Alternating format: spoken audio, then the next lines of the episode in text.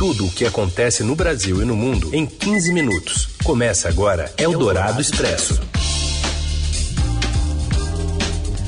Olá, sejam muito bem-vindos. Está começando aqui o Eldorado Expresso. A gente reúne, apresenta tudo quentinho, as notícias importantes no meio do seu dia e na hora do seu almoço. Eu sou a Carolina Ercolim, comigo Heisen Abac. Tudo bem, Heisen?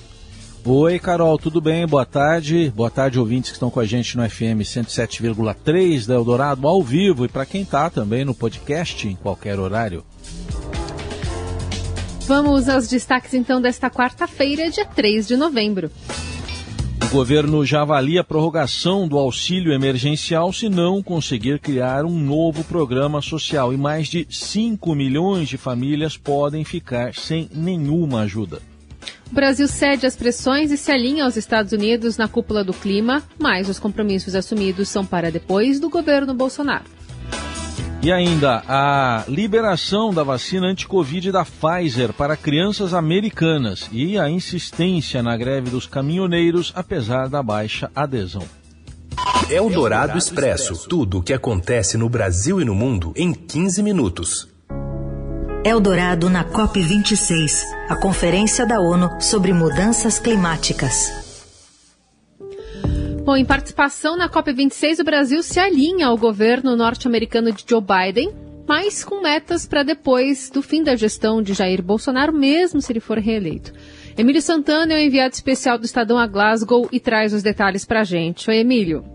Sem a presença dos ex-ministros Ricardo Salles e Ernesto Araújo, o Brasil parece outro nesta COP em Glasgow, na Escócia. O país se alinhou aos interesses da maior parte da comunidade internacional e principalmente aos interesses dos Estados Unidos e da União Europeia.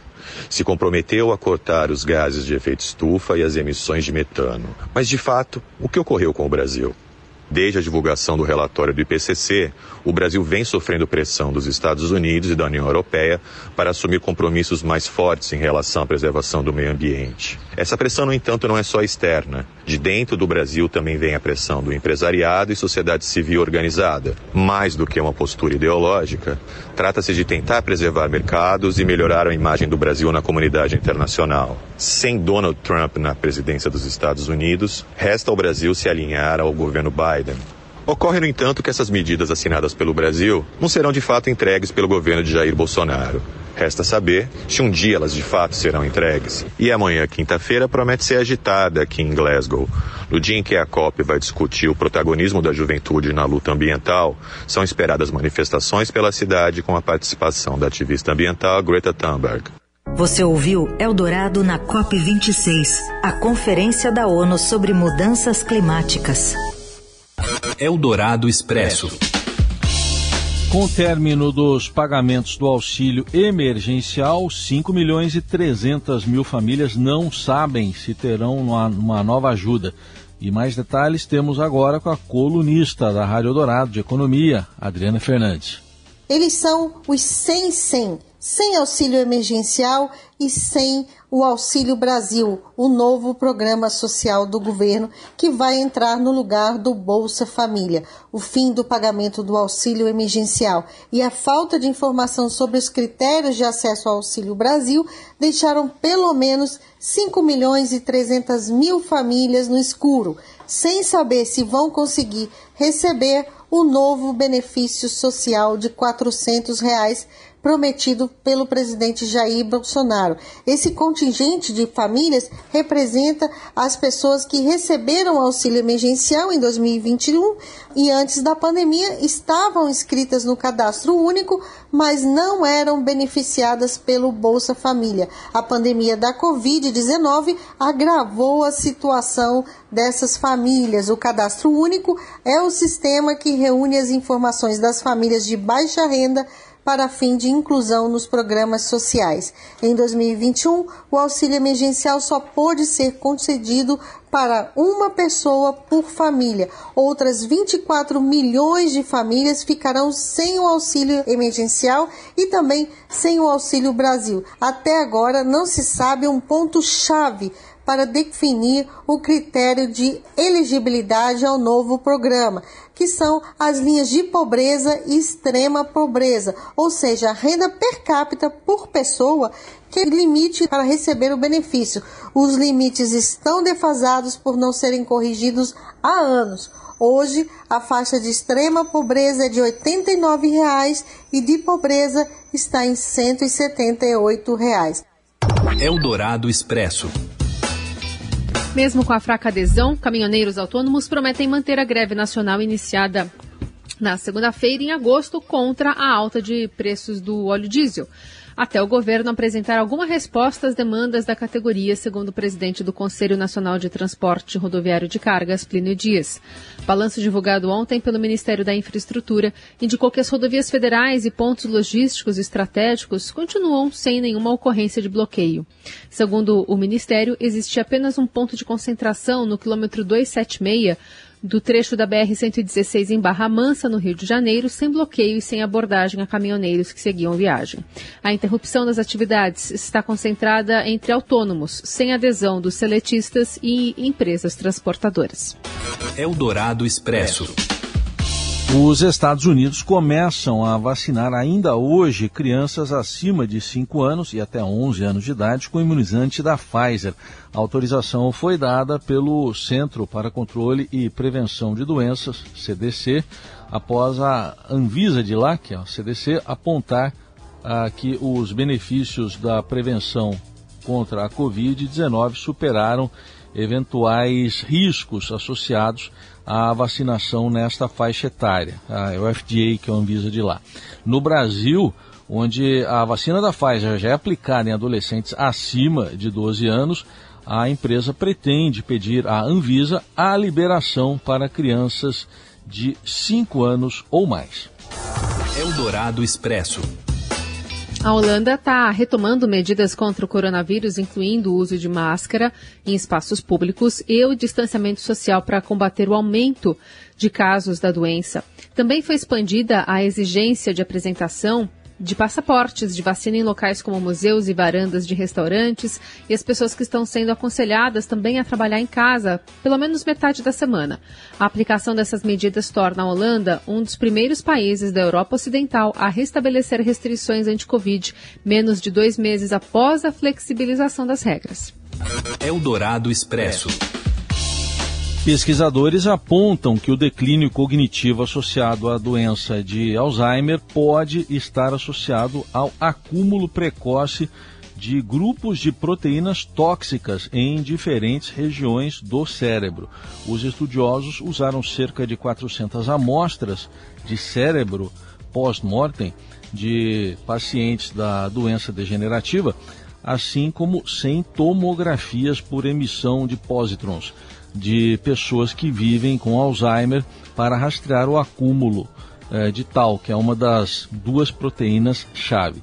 No Alzheimer, a tal e outra proteína chamada bela amiloide se acumulam, matam as células cerebrais e encolhem o cérebro. Isso, por sua vez, resulta em perda de memória, alterações de personalidade e incapacidade de realizar funções cotidianas. Estima-se que 44 milhões de pessoas sofram da doença em todo o mundo. Eldorado Expresso.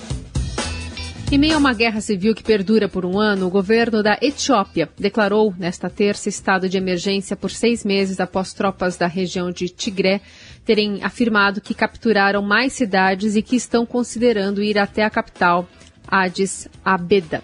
Aliás, Abeba. O anúncio ocorre dois dias após o primeiro-ministro etíope e vencedor do Nobel da Paz de 2019, Abiy Ahmed Ali, convocar seus cidadãos a pegarem armas e se defenderem contra as tropas da Frente de Libertação do Povo de Tigré, que governa a região.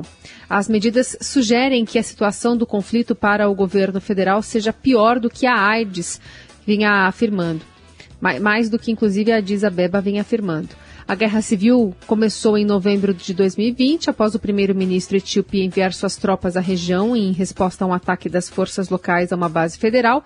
E, segundo a ONU, 400 mil pessoas estão passando fome na região de Tigré em razão desse conflito. A organização já acusou o governo federal de bloquear a entrada de ajuda. Você ouve Eldorado Expresso. Agora a gente fala de um leilão previsto para o mês que vem que vai ajudar a família do craque argentino Maradona a pagar dívidas. Fala, Robson Morelli.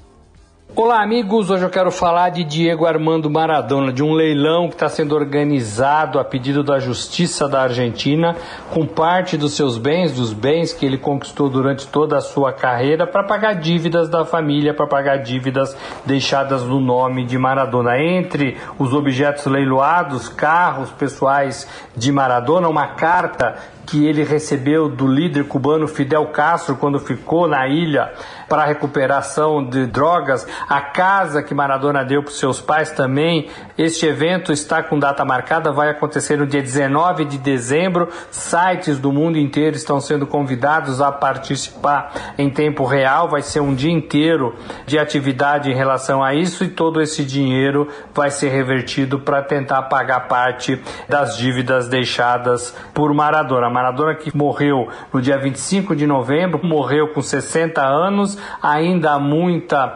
desconfiança, muitas investigações sobre a causa da morte, sobre como se deram os últimos dias de Maradona vivo em Buenos Aires. Ele havia passado por uma cirurgia, há desconfiança de negligência médica, há muita discussão em relação ao comportamento de médicos, de pessoas próximas dele e dele próprio durante aquela semana fatídica. Causou uma comoção muito grande no mundo e, sobretudo, na Argentina. Seu corpo foi velado na Casa Rosada, sede do governo argentino, e agora, no dia 25, isso vai completar um ano. É isso, gente. Falei. Um abraço a todos. Valeu.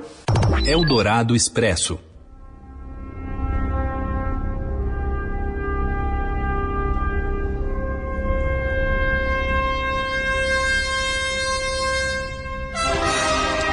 Atenção para as datas que a NASA definiu para o seu foguete gigante lançar uma espaçonave de ida e volta da Lua, começando já em meados de fevereiro do próximo ano. E dessa vez é para valer.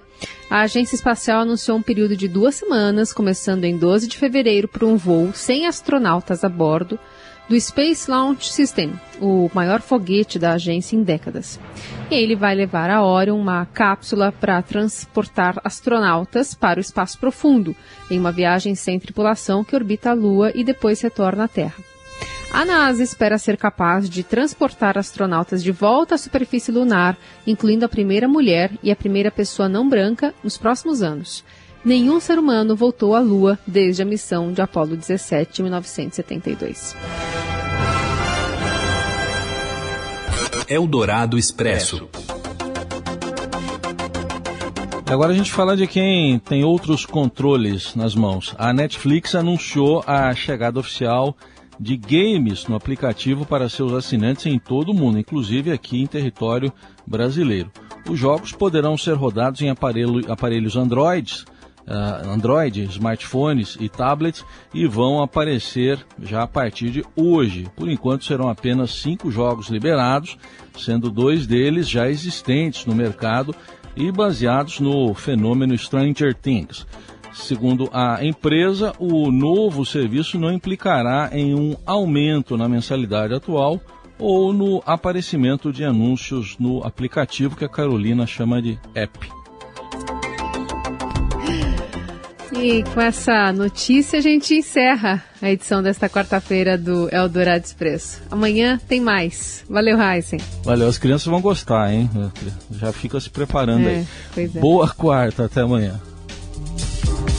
Você ouviu Eldorado Expresso tudo o que acontece no Brasil e no mundo em 15 minutos.